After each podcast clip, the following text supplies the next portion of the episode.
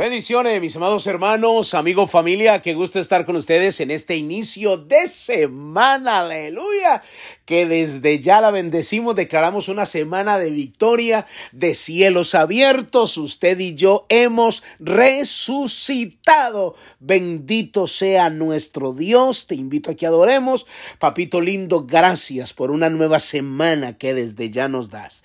Estamos declarando la victoria, estamos declarando la bendición que nos permites disfrutar, porque este es el cumplimiento de lo que estableciste desde antes de la fundación del mundo. Permítenos levantarnos siempre con esa expectativa de vivir, Padre amado, por diseño, por la manera como tú has determinado este plan para nuestro beneficio. Ayúdanos a vivir a la altura de este glorioso evangelio. Lloro y clamo por cada persona que escuche estos devocionales donde quiera que se encuentren. Sean bendecidos ahora en el nombre de Jesús. Amén y amén. Gloria al Señor. Muy bien. Le damos la bienvenida a aquellos que ingresaron a los devocionales desde el corazón de Dios. Soy el pastor Fabio Castañeda, donde todos los días escucharás una palabra que yo estoy seguro, pero que requete seguro que Dios bendecirá mucho tu vida. Muy bien, yo espero que usted esté tan apasionado como lo estoy yo, porque ha sido una bendición enorme, mi amado hermano, esta palabra que Dios nos ha dado, nos han escrito de diferentes partes del mundo, la manera como Dios les ha ministrado a través de esta palabra. Estamos hablando de las zorras pequeñas que echan a perder la vida cristiana. Hay un llamado de parte de Dios de cazar esas zorras pequeñas porque arruinan la vida de un cristiano.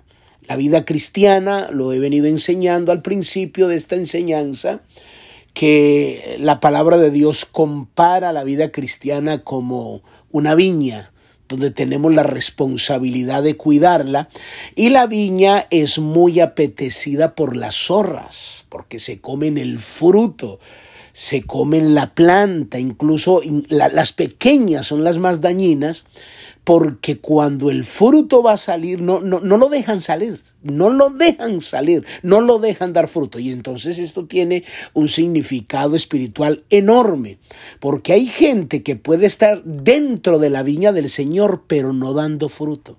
Y la Biblia dice que nosotros tenemos que dar fruto, porque por los frutos seremos conocidos. Entonces, como buenos personas y cristianos debemos de cuidar nuestra viña y estar velando para que a nuestra viña no se nos metan zorras pequeñas que tenemos que cazar para que no se nos coman el fruto. Entonces hablamos de la primera zorrita, estamos hablando de la falta de consagración. Los cristianos tenemos que consagrarnos para Dios y he venido mostrándole bíblicamente, le enseñé tres principios extraordinarios que los puede buscar ahí, que todavía estamos en el último y lo voy a terminar para entrar a la segunda zorrita.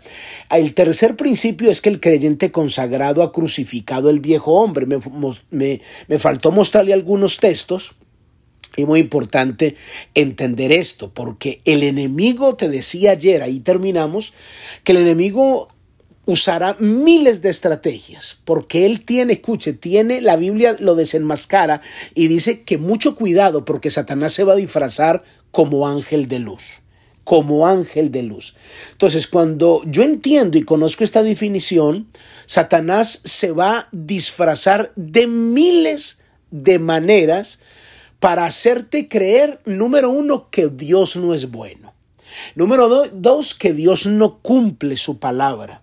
Número tres, que si estás viviendo, enfrentando algún desafío o alguna dificultad, es que todo lo que has creído, Dios no te está cumpliendo nada. Y como la Biblia dice que Satanás es padre de mentira, porque cuando habla, dice la Biblia, de suyo habla porque es padre de mentira y nunca ha permanecido en la verdad. O sea que por bonito que escuches, por bonito que escuches su lenguaje, dentro de las palabras va acompañado la intención de desmotivarte. Por eso es fácil distinguir cuándo habla Dios y cuándo habla el enemigo. Aunque luzca muy bonito, si lo que se te está diciendo a ti, dígalo quien lo diga, no suma a tu vida espiritual y no va de acuerdo a la palabra, créeme, indudablemente no es de Dios. Ahora, ¿cómo, ¿cómo, haces tú para distinguir si es Dios el que está hablando o es Satanás? Muy sencillo, Dios siempre va a hablar por su palabra, Dios siempre va a respaldar su palabra, Dios nunca habla fuera de su palabra. Satanás lo que hace es cuestionar la palabra de Dios como le dijo a Eva, con que Dios ha dicho, con que Dios te dijo que no hicieras esto.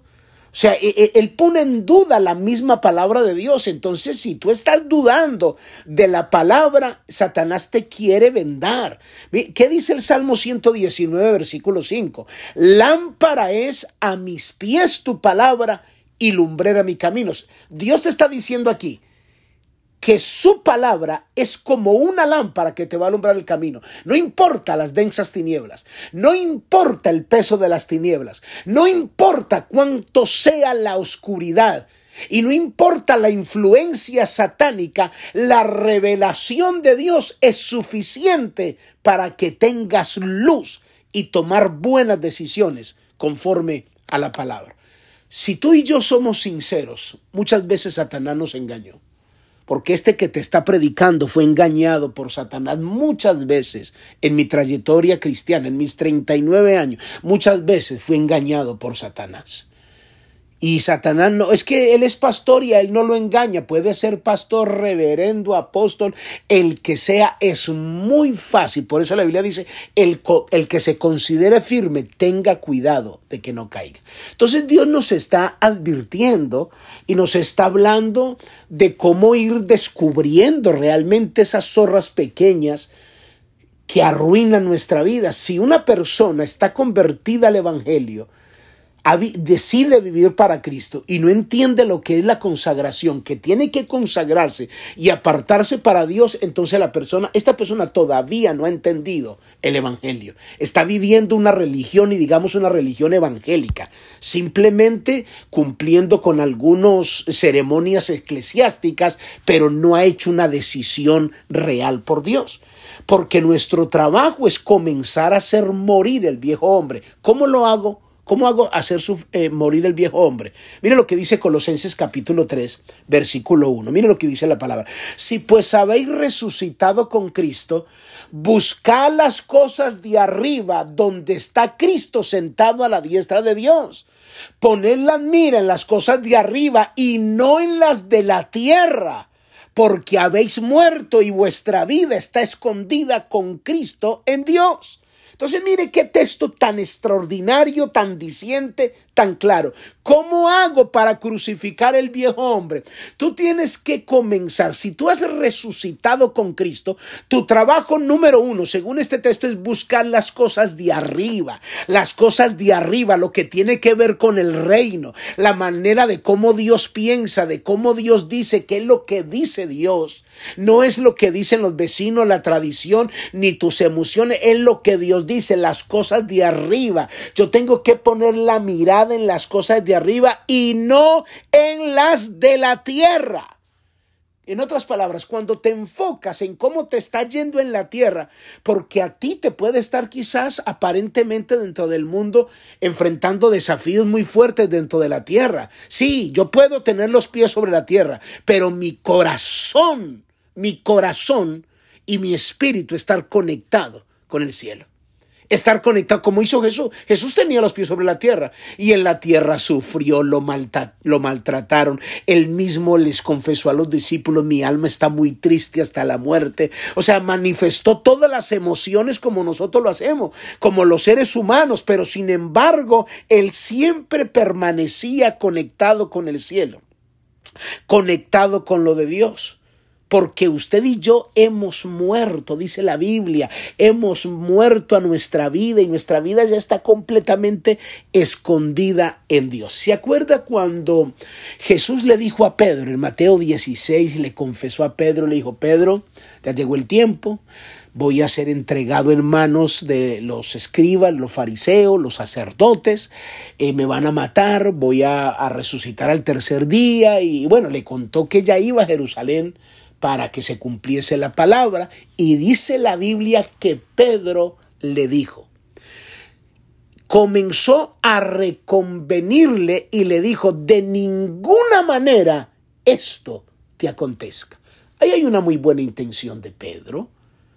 Pero lo revelador es lo que Jesús le dijo.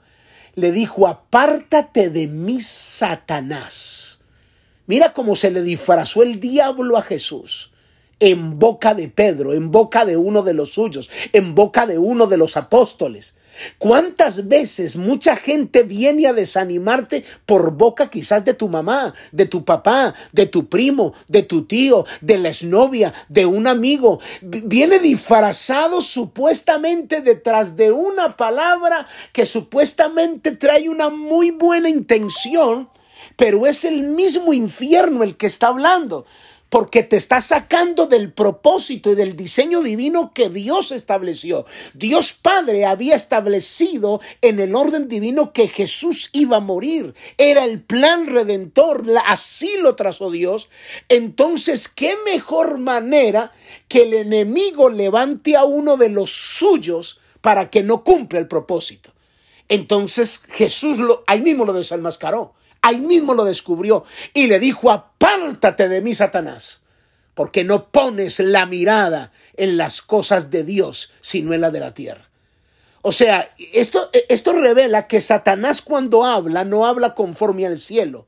Siempre te trae cosas que cuestionan a Dios, pero que las compares con la mirada en la tierra. Mira, si Dios fuera tan bueno, ¿por qué te está pasando esto? Piénsalo, piénsalo, así te dice el enemigo.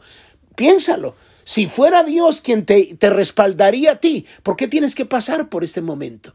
Entonces comienzas tú, sí, es verdad. Imagínense a Jesús diciéndole a Pedro, es verdad, creo que lo voy a pensar, Pedro, lo voy a pensar yo creo que no debería ir a, Jerusalén para ser entregado. Yo creo, no, ¿a quién, va a querer ser apedreado, humillado, maltratado y, puesto en una cruz? No, no, Pedro, déjame yo, yo, lloro. Voy a orar a Dios a ver si, si, si, si, si está de acuerdo esta decisión. No, no, no, inmediatamente Jesús dijo, eso que acaba de salir por tu boca, Pedro, no viene de Dios. Es el mismo infierno que está hablando para detenerme en el propósito, en lo que Dios ha establecido. Entonces, si tú no estás buscando lo de arriba, siempre vas a medir la vida cristiana por lo que te está pasando en la tierra.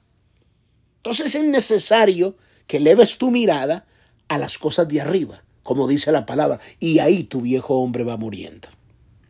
Colosenses capítulo 3, versículo 5, mire lo que dice.